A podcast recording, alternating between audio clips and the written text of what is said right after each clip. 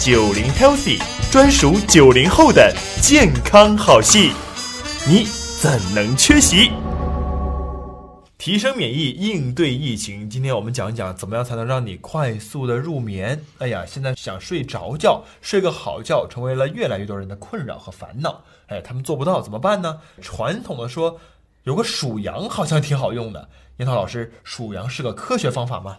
数羊其实不怎么科学。首先，这个属羊它源于这个英文单词里面的 sheep 啊，sheep 绵羊啊。你有没有发现 sheep 和另外哪个单词比较像？呃，sleep 很像，对对对对对，它结尾音很像。数这个 sheep 的时候，其实就是为了避免过于强硬的暗示，讲 sleep sleep，让自己快速睡，反而睡不着。所以说换一个词儿用 sheep，这是个谐音梗啊。谐音梗是就是谐音梗，跟我中国一样。比如说你想睡觉，你可以说啥？水饺，水饺。现在正值过年期间，很合适嘛。重点真不在数数，人睡不着的时候，如果是因为思绪太多，想的太多。嗯，你不是要数这个羊，也不是要数水饺，而是要数你的思绪，捋一捋思绪。咱之前给大家讲了这个正念，对，正念就是对你现有的感觉进行观察体验，但不加任何判断。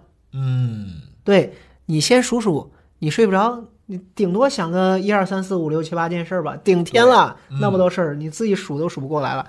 你数数到底你想了几件事儿？但是每次你的念头蹦出来的时候，你只数它，这是一。这是二，这是三，数来数去就这几件事儿，就是你只统筹，你别沉浸下去，不要沉浸到某有一件事里面想啊，这个不好，那个那个好，不要想影响。嗯，对。那刚才说的比较抽象，我再教大家一个非常具象的方式。嗯，旋转木马都见过，你把你刚才想的每个思绪都想象成旋转木马里面的一个木马，从你面前飘过，一个、两个、三个、四个。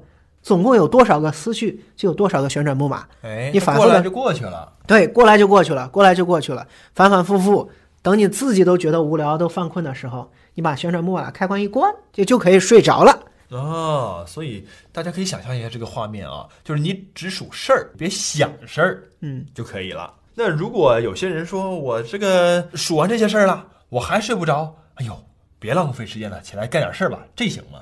这肯定有用。你别觉得它简单粗暴，这种方式很有科学依据，它叫行为认知疗法，它就是让你的卧室床和睡觉强行建立起联系。嗯，意思就是你只有在卧室里面躺在床上就是睡觉的，那你如果睡不着就起来到其他地方干干活儿。但如果你不这样做的话，你长此以往会认为床不是睡觉的场所，是躺着玩手机娱乐的场所，或者是。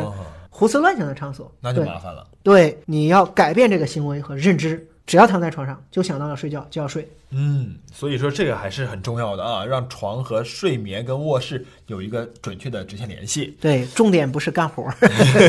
对，但是有些人啊，他会采用一些外界的这种辅助手段来让自己的快速入眠。哎，听个音乐什么呀，或者是看个自己看不懂的书啊什么。哎呀，实在看不懂，太烦了，睡觉了。哎，你说这些方式有没有可行的选择？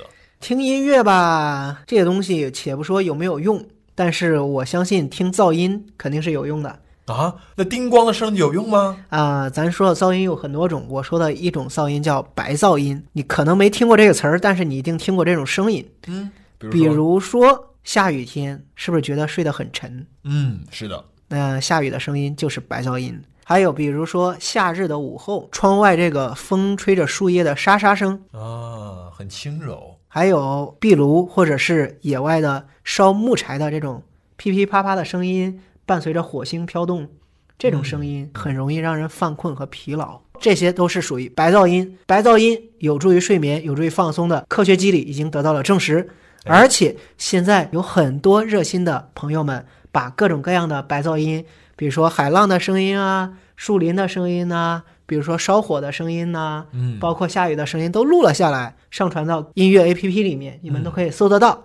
你拿微信也能搜得到白噪音。如果你晚上实在睡不着，可以找一个音乐软件打开，搜索白噪音，然后挑一个自己最喜欢的声音。比如说今天没下雨，但是我喜欢听到下雨的声音就睡得着，那你就找一个下雨的声音，然后设定一个定时播放，然后十五分钟关闭之类的这些。听着听着，自己就睡着了。哦，所以这是一个很好的、有效的促眠手段。是的。